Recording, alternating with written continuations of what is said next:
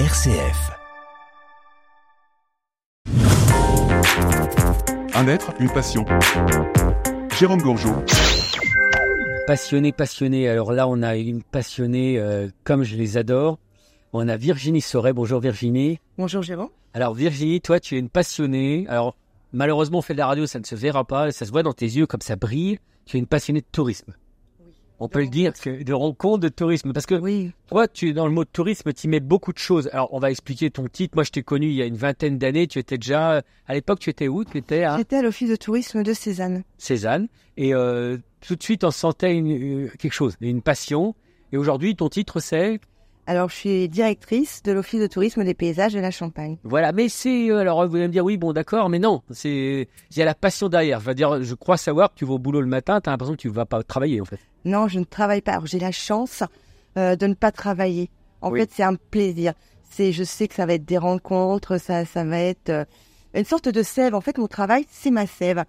C'est, j'ai un très très beau territoire. Alors, j'ai un côté un petit peu gaulois quand je dis ça. Oui, alors ton territoire, rappelons exactement. Alors, territoire. il va c'est de où alors? Alors de la montagne de Reims, j'ai une partie de la montagne de Reims, la vallée de la Marne, la vallée du Surmelin jusqu'au marais de Saint-Gon.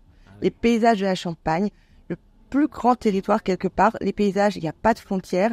Et ce qui m'anime, c'est bah, tous ces visages qui sont sur ce territoire, les rencontres.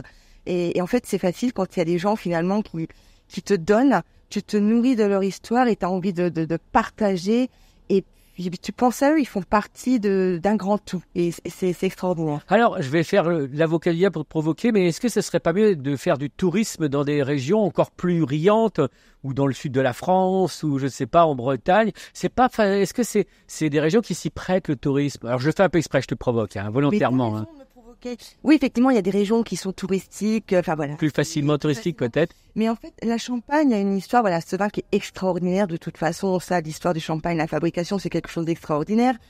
On connaît les grands thèmes de la Champagne, la nuit de Champagne, bon Pérignon, etc. Mais quelque part, la Champagne, c'est aussi des, des hommes et des femmes. Euh, avant les avant les coteaux viticoles, il y avait des paysages, il y a des personnes qui, qui sont arrivées, qui se sont imprégnées de ces paysages, qui ont créé ce vignoble, et en fait avec des histoires totalement différentes. Et c'est ça qui est extraordinaire, parce que là, moi, dans, dans mes partenaires, j'ai un vigneron berger. Et rien que ça, ça me fait rêver, moi. Vigneron berger. Mais oui, parce que quand on a des moutons dans les vignes, on pose des questions. Comment peut-on avoir des moutons dans les vignes? Il me dit, mais écoute, moi, je suis devenu berger.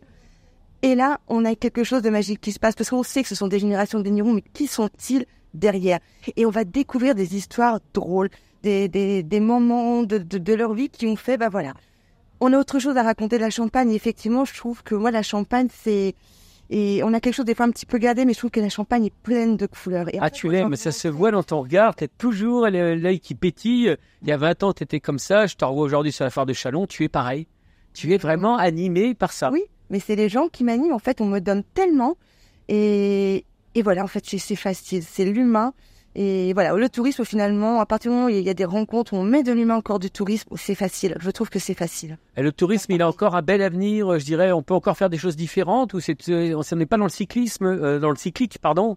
Non, on peut encore faire des choses différentes. On peut aussi avoir des choses identiques, parce que je pense que c'est aussi important de, de retrouver un petit peu euh, ben, l'histoire du début de chaque personne.